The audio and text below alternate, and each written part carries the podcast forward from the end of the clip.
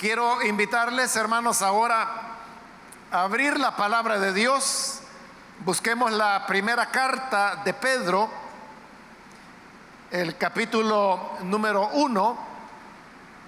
Ahí vamos a leer en esta ocasión la palabra de Dios para la reflexión que tendremos en la Biblia.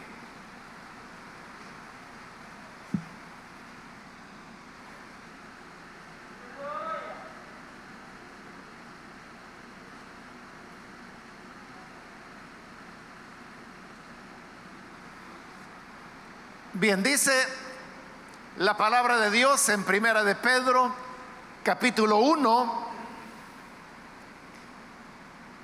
versículo 17 en adelante.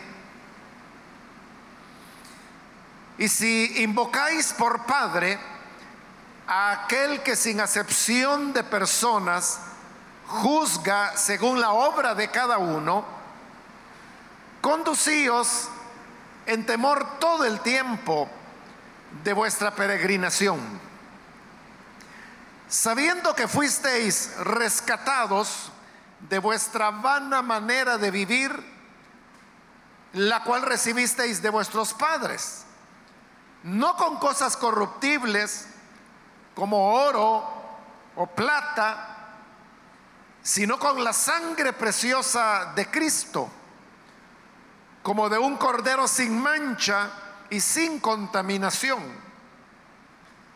ya destinado desde antes de la fundación del mundo, pero manifestado en los postreros tiempos por amor de vosotros, y mediante el cual creéis en Dios, quien le resucitó de los muertos, y le ha dado gloria para que vuestra fe y esperanza sean en Dios. Amén. Solamente eso leemos, hermanos. Pueden tomar sus asientos, por favor.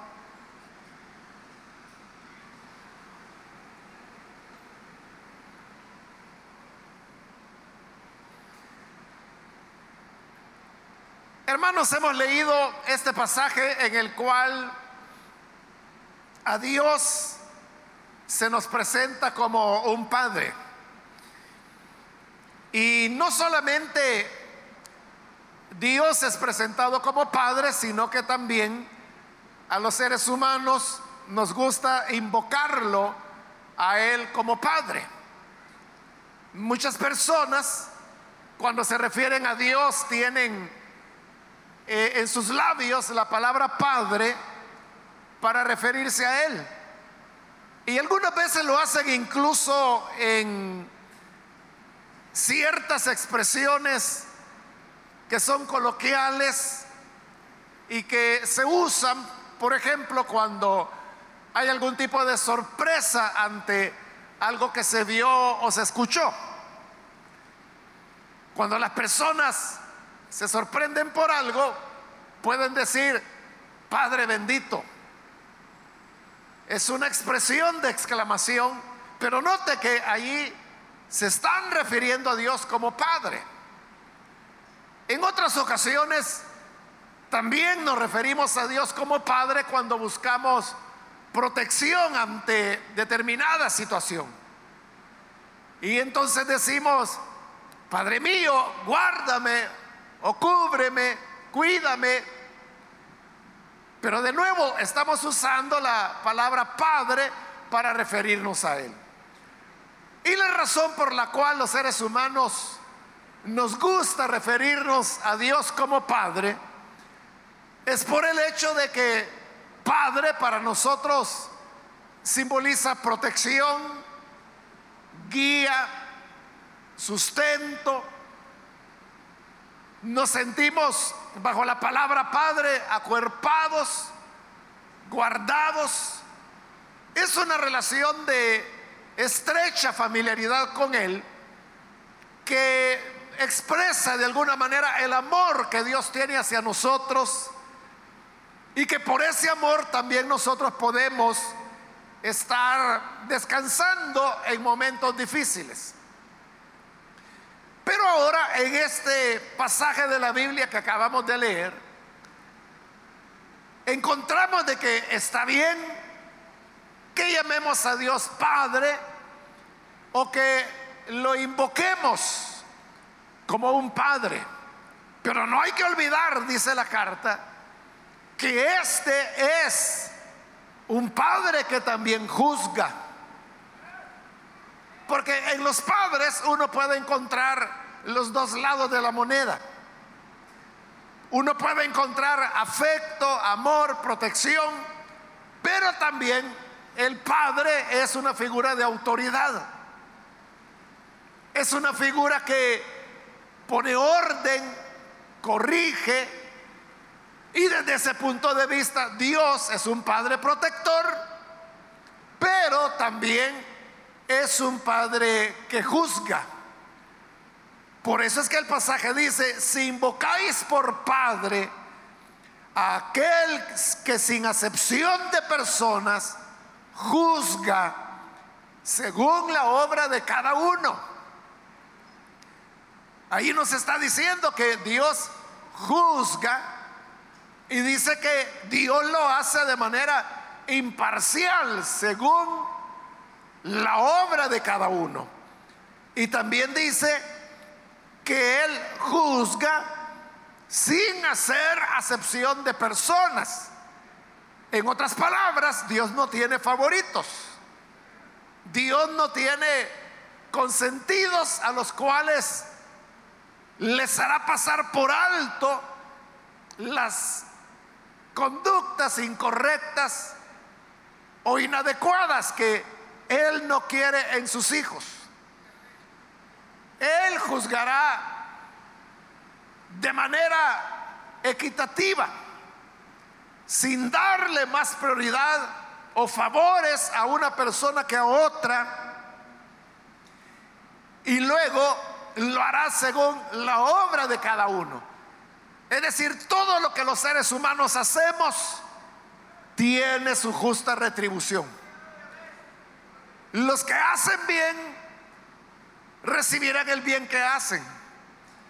Y los que hacen el mal cosecharán las consecuencias del mal que hicieron.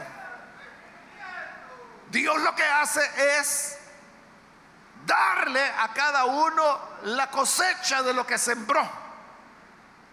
Por esa causa, porque Dios es un Padre que juzga y que juzga equitativamente, dice que debemos conducirnos en el temor todo el tiempo de nuestra peregrinación. Note que a la vida, a la vida humana, ahí se le está llamando peregrinación. Peregrinar es cuando una persona camina de un lugar a otro y el peregrinar es algo que tiene un inicio, pero también tiene un final. El peregrinar siempre es algo temporal, que terminará en un momento. Las personas no están peregrinando toda la vida, pueden hacerlo en ciertos momentos, pero como le digo, la peregrinación tiene un principio y tiene un final. Así es la vida humana como una peregrinación que tiene un principio, pero también tiene un final. Ahora, el peregrino también es alguien que está en camino, que viene de algún lugar y va hacia otro. Y el peregrino entonces lo conocemos como alguien que va de paso. Algunas veces, hermanos, acá por nuestro país uno, a través de los periódicos, los noticieros, uno se entera de peregrinos o peregrinas que vienen al país. Personas que quizás iniciaron su viaje allá por Argentina, por Chile, algunos van en bicicleta, han atravesado ya toda Sudamérica, van hacia el norte y así pasan por El Salvador. otros van en algún tipo de vehículo, ya sea de norte a sur o de sur a norte, pero son personas que van en un viaje. Entonces, estas personas pasan por nuestro país, son peregrinos. En el caso de ellos lo hacen por razones turísticas. Pero son personas que van de paso, que pueden estar en nuestro país dos días, tres días, una semana tal vez, pero luego continúan su camino. Esos son los peregrinos, alguien que vemos pasar y que probablemente nunca más le volvamos a ver. La vida es así, es un peregrinaje. Todos vamos de paso. Todos vamos en esta vida de un punto a otro. Vamos pasando, vamos caminando. Coincidentemente, en este momento todos estamos juntos en este lugar. Probablemente muchos sigamos en este lugar durante años, durante décadas.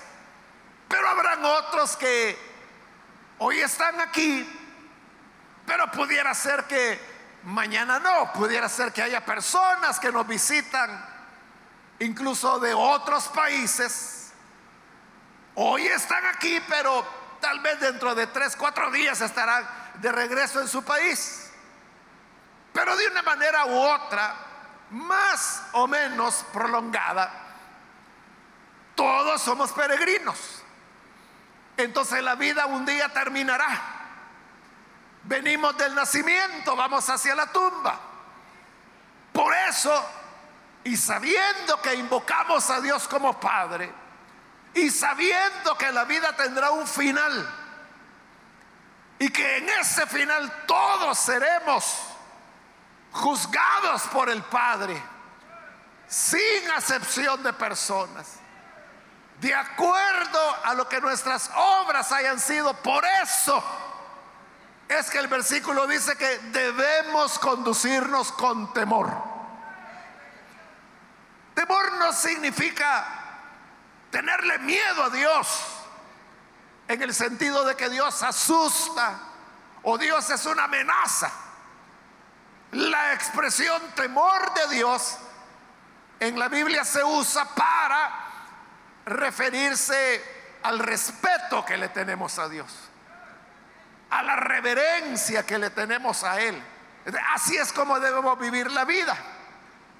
Sabiendo que hay un Dios que nos espera al final de nuestra peregrinación y que nos va a juzgar.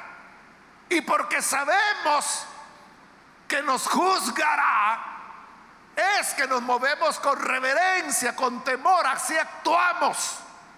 Porque tememos a Dios, porque lo respetamos.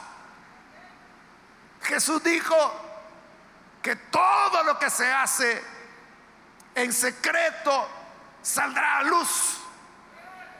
Que todo lo que se habla en las habitaciones será gritado desde las terrazas.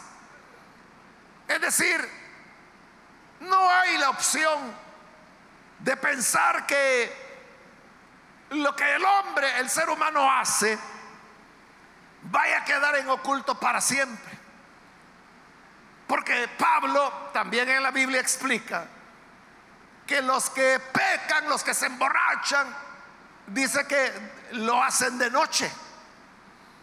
Y obviamente lo hacen de noche porque buscan que la oscuridad les cobije, que la noche oculte su identidad porque no quieren que los demás sepan quiénes son ellos en realidad. Entonces las personas buscan la manera de ocultarse, de presentar una imagen pública, pero en lo privado solo ellos saben lo que son. Pero esa vida privada Dios la conoce. No hay nada que se oculte delante de Él.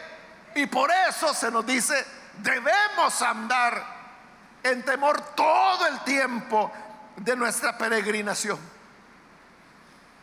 En el versículo 18 continúa diciendo, sabiendo que fuisteis rescatados de vuestra vana manera de vivir. Cuando habla de la vana manera de vivir, la palabra vana significa aquello que no tiene consistencia, aquello que es superficial, que no vale la pena. Pero está hablando de la forma de vida. Por eso dice que al no tener el conocimiento de Jesús, nosotros vivimos de una manera vana. Vida solo tenemos una. Y la vida está hecha de tiempo.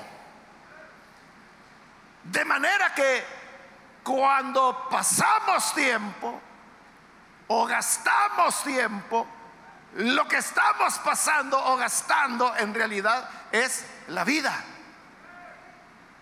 Y la vana manera de vivir es cuando ese tiempo lo empleamos en cuestiones sin importancia, en cuestiones que no vale la pena invertir en eso el tiempo.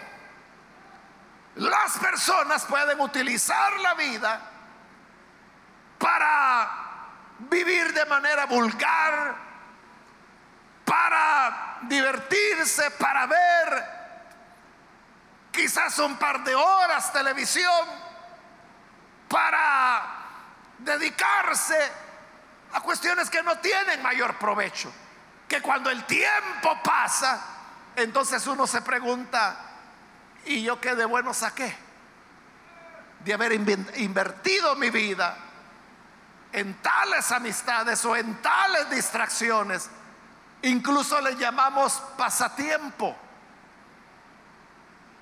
Muchas personas tienen sus pasatiempos o su hobby, como se dice en inglés, que es aquello que la persona usa para eso, para pasar el tiempo, pero el tiempo es la vida. Y no podemos simplemente dejarla pasar. Pero cuando la persona no tiene a Cristo, su manera de vivir es vana. Su manera está enfocada en el chiste, en la vulgaridad, en la diversión, en la fiesta, en la comida. Son elementos que no aportan mayor cosa al ser humano. Usted sabe que hay muchos jóvenes señoritas que apenas llegan ahí por octavo, noveno grado y prefieren mejor la vida fácil. Quizás algún muchacho le ofrecen de aprendiz en un taller mecánico, va y ya no sigue estudiando porque ahora tiene dinero fácil, ya tiene una entradita. Y toda su vida va a pasar en ese taller. ¿Cuándo pudo haber invertido su vida de una mejor manera, haberse esforzado un poco más? Ese simplemente es un pequeño ejemplo. Pero hay otras muchas situaciones donde las personas viven de una manera vana. Precisamente por eso es que dice que Dios envió a su Hijo para rescatarnos de nuestra vana manera de vivir. Cristo vino para darnos un propósito en la vida un sentido a la existencia. Cristo vino para dar un significado de para qué sirve la vida, en qué la voy a utilizar, cuál es el propósito, para qué yo existo. De Cristo vino para redimirnos, rescatarnos de una manera vana de vivir, de vivir por vivir por pasar el tiempo, porque hay que vivir. Y no porque vivimos para alcanzar un objetivo, una meta, un propósito, una misión que Dios quiere que cada ser humano cumpla. Porque no hemos nacido gratuitamente. No estamos en esta tierra por casualidad. es porque el Señor así lo determinó. Y lo determinó así porque hay algo que Dios quiere que tú hagas. Hay una misión que Él quiere que tú cumplas porque tu vida debe tener sentido. Tu vida debe tener un propósito. Eso es lo que le da sentido al por qué vivir. Usted sabe que muchas personas terminan quitándose la vida. Y las personas lo hacen porque consideran que o tienen mucho sufrimiento o muchas preocupaciones. Y entonces piensan que la vida no tiene más sentido. Porque dicen, bueno, si vivo para sufrir, vivo para tener dificultades, entonces ¿para qué continuar viviendo si la vida se trata de esto? Son personas que no tienen una razón por la cual vivir. Y el suicidio, hermanos, es uno de los grandes problemas que las sociedades afrontan. En nuestro país, el suicidio es un problema grave. Los índices de suicidio en nuestro país son de los más altos que hay en el mundo. Hay otros países donde hay más suicidios, pero El Salvador es uno de los países donde tiene los índices más elevados de suicidio. El problema es que no, no se le da la atención suficiente. O quizás estamos más enfocados en los homicidios, en los asesinatos, y por eso no le damos mucha importancia al tema del suicidio. Pero si usted lee las noticias, se habrá dado cuenta de algo. Y es que en El Salvador la mayor parte de personas que se suicidan son hombres o mujeres policías. Eso es un hecho. Desde hace décadas, la mayor parte de salvadoreños que se suicidan son hombres o mujeres policías. Ahora, ¿por qué cree usted que ocurre eso? Es porque el policía lleva una vida más sufrida, más desdichada, de manera que no le haya sentido continuar viviendo. Ser policía no es un trabajo fácil, pero tampoco, hermanos, es algo como para para quitarse la vida, ¿no? la pasa peor aquel que ni siquiera trabajo tiene. Hay muchos jóvenes, muchas señoritas que su aspiración es ingresar a la policía porque sabe que va a tener un salario fijo, que es una profesión, digamos, para toda la vida. E, entonces, no es tan mal. Entonces, ¿qué es lo que lo lleva a quitarse la vida entonces? La razón es mucho más sencilla, hermano. Lo hacen no por el hecho de ser policías, no es eso. No es por el tipo de trabajo que tienen, no es eso. La razón es mucho más sencilla. Y la razón es que son las personas que tienen un arma. Y la usan contra ellos mismos. Eso es todo. Porque quitarse la vida no es algo fácil. Pero el que tiene un arma tiene una manera, digamos, eficiente de quitarse la vida. Y entonces, ¿por qué la mayor parte de los salvadoreños que se suicidan son policías? Porque tienen un arma, tienen acceso a eso. Pero si todas las personas tuvieran un arma, se dispararía todavía más el, el índice de suicidios. Pero de nuevo, ¿por qué la gente se quita la vida? Porque no tienen un propósito. Porque no tienen un objetivo. Porque sabe lo que nos hace ser fuertes frente a los problemas, frente a las dificultades. Es que sentimos que tenemos algo que hacer en la vida. Normalmente, y esto estadísticamente estamos demostrado también, las personas que se suicidan son jóvenes. Los índices de suicidio en nuestro país y en el mundo es así. La inmensa mayoría son jóvenes. Y, y usted pensará, pero, pero miren, ni yo, que ya estoy viejito, ya estoy viejita, a mí ni se me cruza por la mente semejante idea. Y estos muchachos llenos de vida, saludables, como decimos, con toda la vida por delante, ¿cómo es que terminan quitándose la vida? ¿Sabe por qué? Por eso, porque son jóvenes. Muchos de ellos no tienen un hogar, no se han casado, no tienen hijos. Los adultos, los hombres mayores, también enfrentamos dificultades en la vida, pero ¿sabe por qué le hacemos frente? Porque tenemos hijos. Ahí está la madre, que es una madre soltera que la abandonaron. A veces con enfermedades, a veces con mucha dificultad y no solo su sostenimiento o el de su hijo o su hija, a veces el de su mamá ya anciana, a veces el de tíos ¿Cómo es que se echan esa carga encima? ¿Cómo es que pueden soportar? Tienen una razón por la cual vivir. Su niño, su niña que está ahí. Con esto no quiero decir que no haya madres o padres que se quiten la vida. Claro que ocurre, pero eso es mucho más remoto. En cambio el joven que no tiene ese tipo de compromisos, no tiene esa razón para vivir le parece que la vida es vana y entonces toma más fácilmente esta decisión.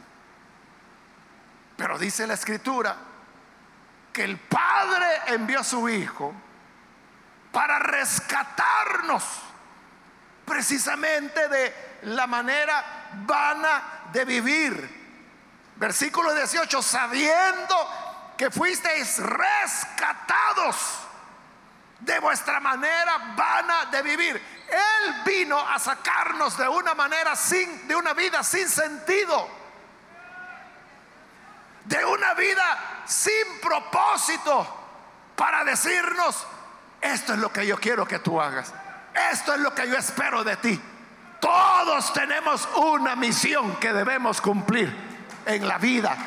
Eso le da sentido a nuestra vida, a nuestra razón de ser. Y dice que nos rescató. El rescate, para nosotros hermanos, rescate es que alguien se está ahogando y lo llegaron a rescatar. Pero en la Biblia, en la cultura de la Biblia, el rescate era una figura legal. que tenía que ver con que cuando una persona se le acumulaban las deudas y no las podía pagar, entonces una manera de salir de la situación era que la persona se vendía a sí misma como esclava. Entonces le decía, mire, no le puedo pagar, pero voy a ser su esclavo. Y entonces a través de la esclavitud estaba pagando la deuda. O si era un padre que tenía hijos, tenía hijas, podía entregar a sus hijos, a sus hijas como esclavas. Y así se saldaba la deuda. Ahora, el que era esclavo no podía salir de esa esclavitud porque estaba pagando una deuda. A menos, y eso es lo que decía la ley, que si esa persona tenía un familiar cercano. Tenía que ser un familiar. Y un familiar cercano. Ese familiar podía decir, no, ¿cómo, es que mi hermano está de esclavo? Entonces venía y pagaba la deuda. ¿Cuánto es lo que debe? Ah, su hermano debe cinco mil. aquí está. Se lo pago. Déjelo en libertad. Entonces dejaban libre a su hermano. Ya no era más esclavo. Eso era el rescate. Que en la Biblia también se llama redención. Era el pago de la deuda de alguien que estaba esclavo. Hoy está diciendo que Cristo vino a rescatarnos de nuestra manera vana de vivir. Por eso es que Jesús se encarnó, nació como un ser humano, nació de esta joven virgen que era María para poder ser nuestro pariente cercano, nuestro hermano, para rescatarnos a nosotros que estábamos bajo una manera vana de vivir. Pero dice la escritura, siempre en el versículo 18, que nos rescató no con cosas corruptibles, como oro, como plata.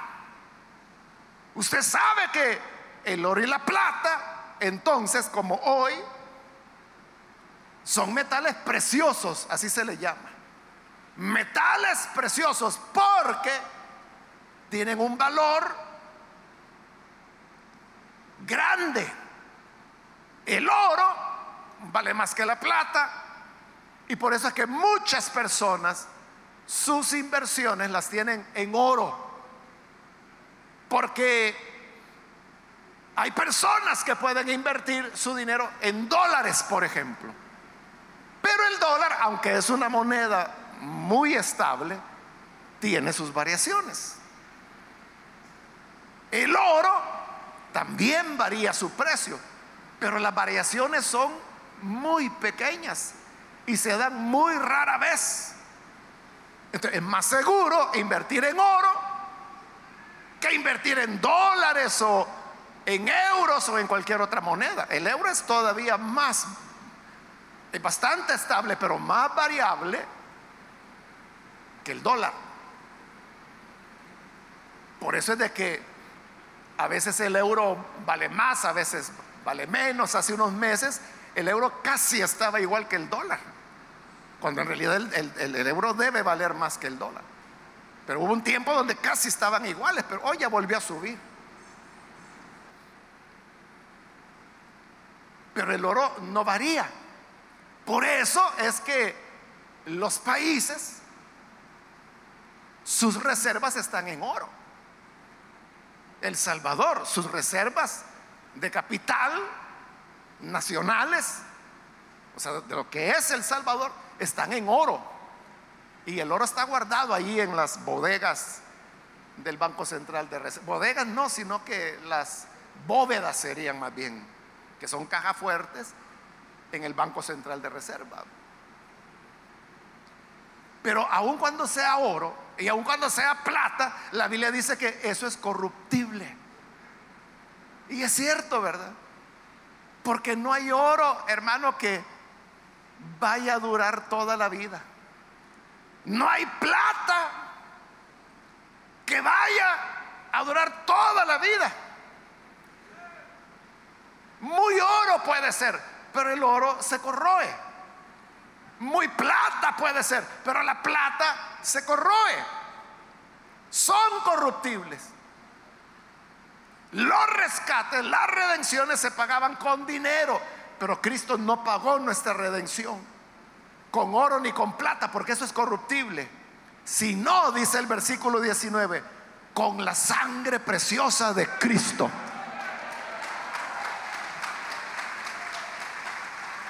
Ese es el precio de nuestro rescate, es el precio de nuestra salvación. Y oiga, la sangre de Cristo no se devalúa.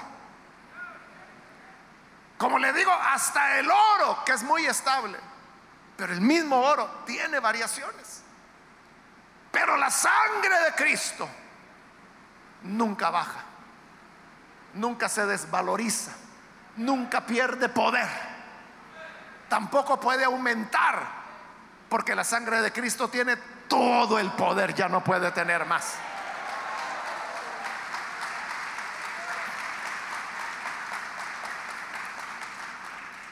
Entonces, la sangre de Cristo, la sangre preciosa de Cristo es la que nos rescata como de un cordero sin mancha y sin contaminación. Porque Jesús se ofreció a sí mismo como un cordero. ¿Y qué es el cordero? El cordero es la cría de la oveja. Es decir, cuando el cordero crece, se convierte en oveja. Así como a la cría de la gallina le llamamos pollito. A la cría de la ballena se le llama ballenato. A la cría del caballo le llamamos potrillo. A la cría de la vaca le llamamos becerro. De igual a la cría de la oveja se le llama cordero. Entonces, ¿qué es un cordero? Es el cachorro, por decirlo así, de la oveja. Y si en sí la oveja es un animal muy manso, imagínese ahora en la cría, ¿verdad? En el cordero. La ovejita recién nacida es mansa, no es agresiva, no muerde, no ataca, no tiene garras. Es un animal pacífico. Y por eso representa a Cristo. Porque Cristo dice la Biblia que Él no abrió su boca. Como oveja, dijo el profeta Isaías, fue llevado al matadero. Ahí llevan al corderito, hermano, al, matadero porque lo van a almorzar. Y ahí va la ovejita, tranquila el corderito. No sabe, no se opone, no se guiña. Yo no sé si es cierto, hermano, pero dicen que los cerdos cuando lo llevan al rastro, aullan. No quieren porque saben que lo van a matar. Como le digo, yo no sé si es cierto, pero lo he oído de varias personas que dicen que el, el cerdo chía cuando sabe que lo llevan al rastro, que lo van a matar, pero el corderito no abre la boca, él va en silencio, él va manso, él no, no se niega, él se ofrece. Eso es lo que Cristo hizo. Él dijo, nadie me quita la vida, soy yo quien la pongo. Tengo poder para ponerla y tengo poder para volverla a tomar. Él se ofreció voluntariamente. Por eso dice la escritura que como un cordero sin mancha y sin contaminación, Él ofreció su sangre preciosa como pago porque nos encontró esclavos de una vida que se vive por vivir. Vivir por vivir, porque ni modo, ya tenemos la vida, pues démosle para adelante. Entonces viene Cristo y dice, no, te voy a rescatar de eso. Tu vida tiene que tener un sentido. Cada día que vivimos es un día único en nuestra existencia. Nunca más volverá a repetirse. ¿Para qué lo empleas? en que lo usas, en algo provechoso, en dormir todo el día. Descansar no tiene nada de malo, pero estoy hablando de holgazanería ya, ¿verdad? De aquellos que hasta les duele ya la espalda y no se levantan.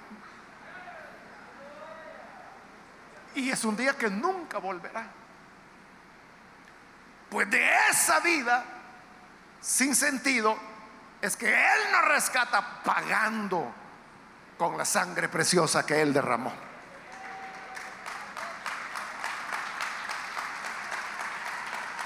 Y dice el versículo 20 que este cordero sin mancha estaba destinado desde antes de la fundación del mundo. Es decir, antes que el mundo existiera, ya Dios en su sabiduría había designado a su Hijo como Cordero para que nos redimiera. La vida, la tierra más bien, la tierra, el planeta Tierra, se sabe que tiene millones de años. Los estudios geológicos así lo indican que la Tierra, el planeta tiene millones de años. Pero antes, dice la Biblia, que la tierra fuera hecha, ya Dios había destinado a Jesús. La muerte de Jesús no fue un accidente. La muerte de Jesús no vino porque Judas lo traicionó. La muerte de Jesús no ocurrió porque sus discípulos lo abandonaron. La muerte de Jesús no ocurrió porque los sacerdotes judíos le hicieron trampa para condenarlo. La muerte de Jesús no ocurrió porque Pilato se lavara las manos y evadiera su responsabilidad.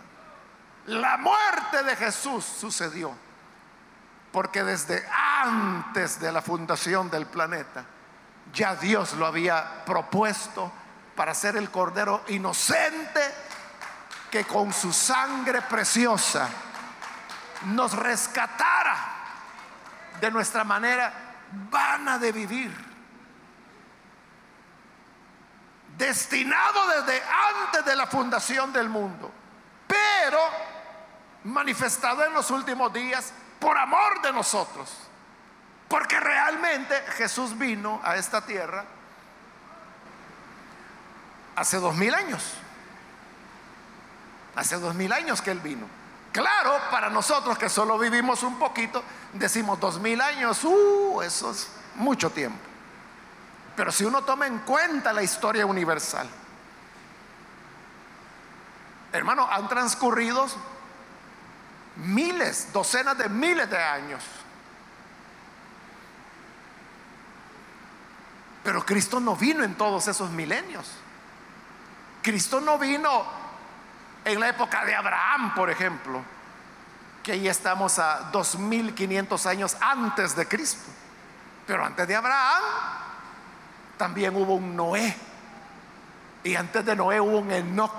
Y antes de un Enoch hubo un Matusalén. Y antes de Matusalén hubo un Abel. Y antes de Abel hubo un Adán. Entonces uno puede ir atrás, atrás, atrás, atrás en el tiempo. Pero en todos esos milenios no vino el Hijo de Dios. Hasta hace dos mil años, es decir, relativamente poco, apareció. Por eso es que dice que vino en los últimos tiempos por amor a ustedes. Para que nosotros lo podamos conocer.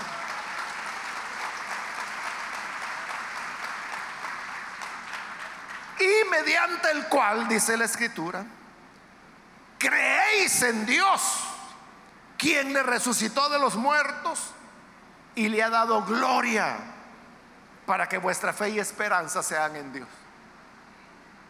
Ese hijo prometido desde antes de la fundación del mundo, pero que vino al final de los tiempos, murió para derramar la sangre preciosa con la cual nos rescató.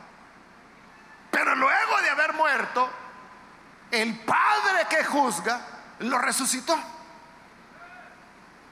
Y Él ha resucitado, dice, para que nosotros creamos y que así tengamos fe y esperanza en Dios. Cuando creemos en Jesús, entonces Dios, el Padre, a ese que invocamos por Padre, pero que es un Padre que juzga.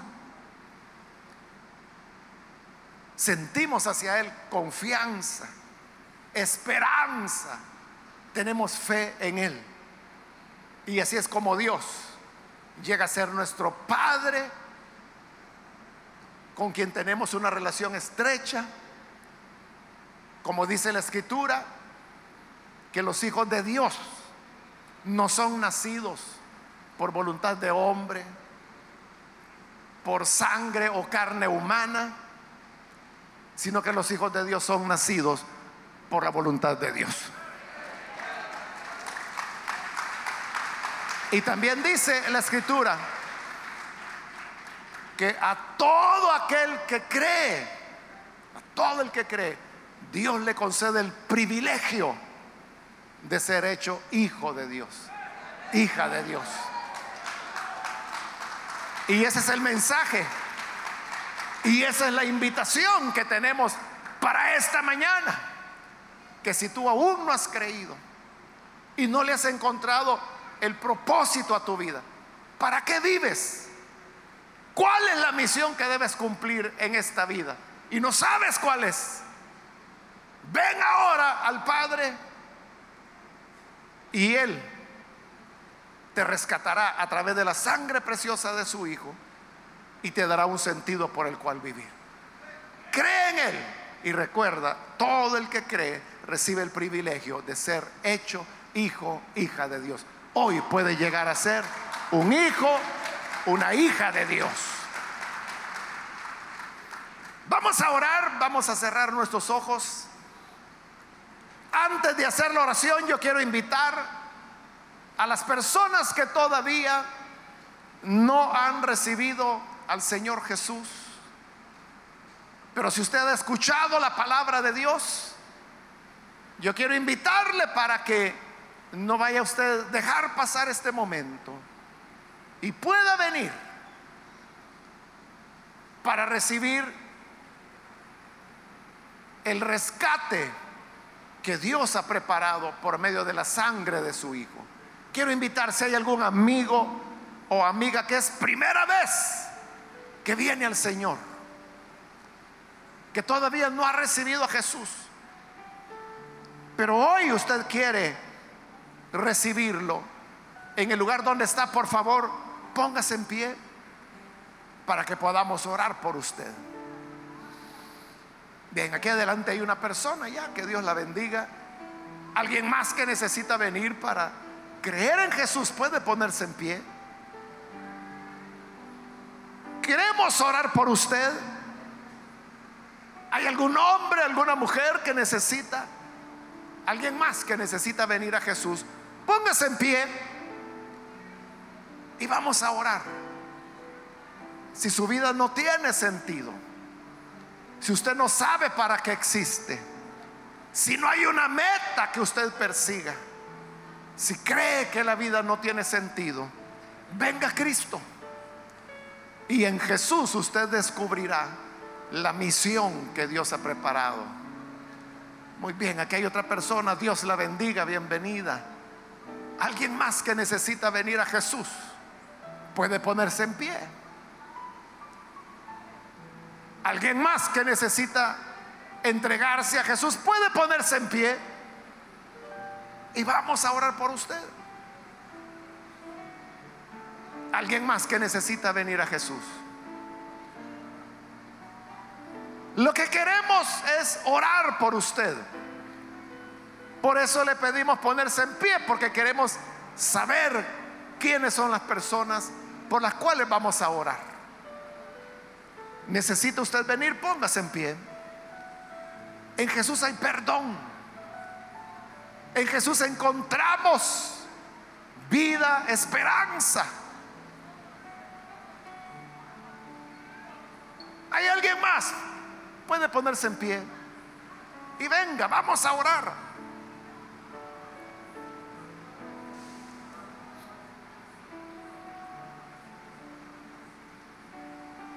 También quiero invitar si hay hermanos que se han alejado del Señor, pero hoy necesita reconciliarse, póngase en pie también. Los hermanos, hermanas que se van a reconciliar, póngase en pie. Y vamos a orar por usted.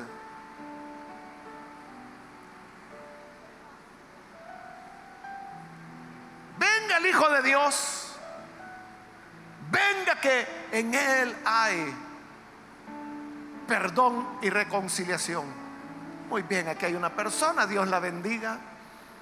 Alguien más que necesita reconciliarse con el Señor, póngase en pie.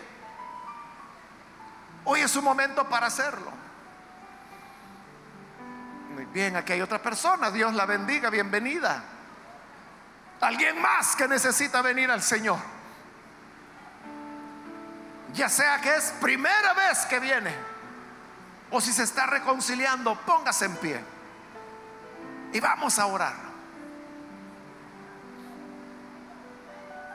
¿Alguien más que necesita venir?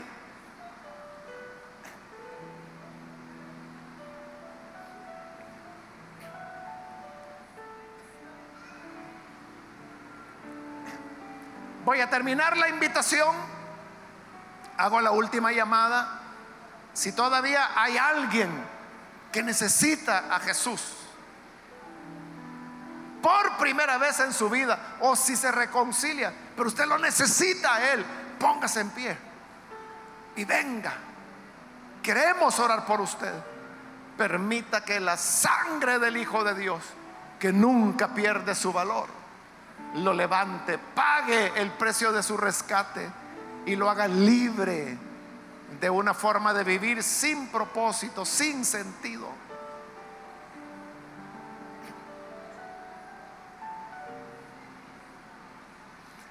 A usted que nos ve por televisión, quiero invitarle para que se una con estas personas y reciba al Señor como Salvador. Oremos, Padre, gracias te damos por cada persona que ha pasado aquí al frente a entregarse a ti. También te pedimos por aquellos que a través de televisión, a través de la radio o a través del internet donde quiera que están, pero que hoy se están uniendo con nosotros en esta oración. Alcánzales, perdónales. Dale, Señor, el rescate por el cual tú derramaste tu sangre. Para que cada uno sepa cuál es la misión, cuál es el propósito que tú persigues que tú quieres en cada uno de los que llamas hacia ti. Gracias porque tú nos has dado una razón para vivir. Y por eso estamos contentos y esto es lo que nos hace seguir adelante. Aunque habrá dificultades, barreras, aunque habrá sufrimientos, dolor. Pero la razón de vivir que tú nos das nos hará perseverar, nos hará continuar, nos hará luchar siempre.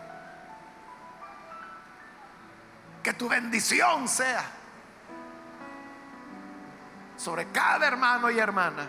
Ayúdanos a todos, Padre,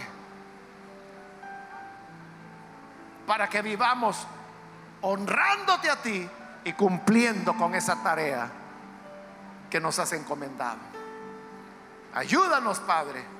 Ayúdanos con el poder de tu Espíritu y con la guía de tu palabra. En nuestra oración por Jesús nuestro Señor. Amén.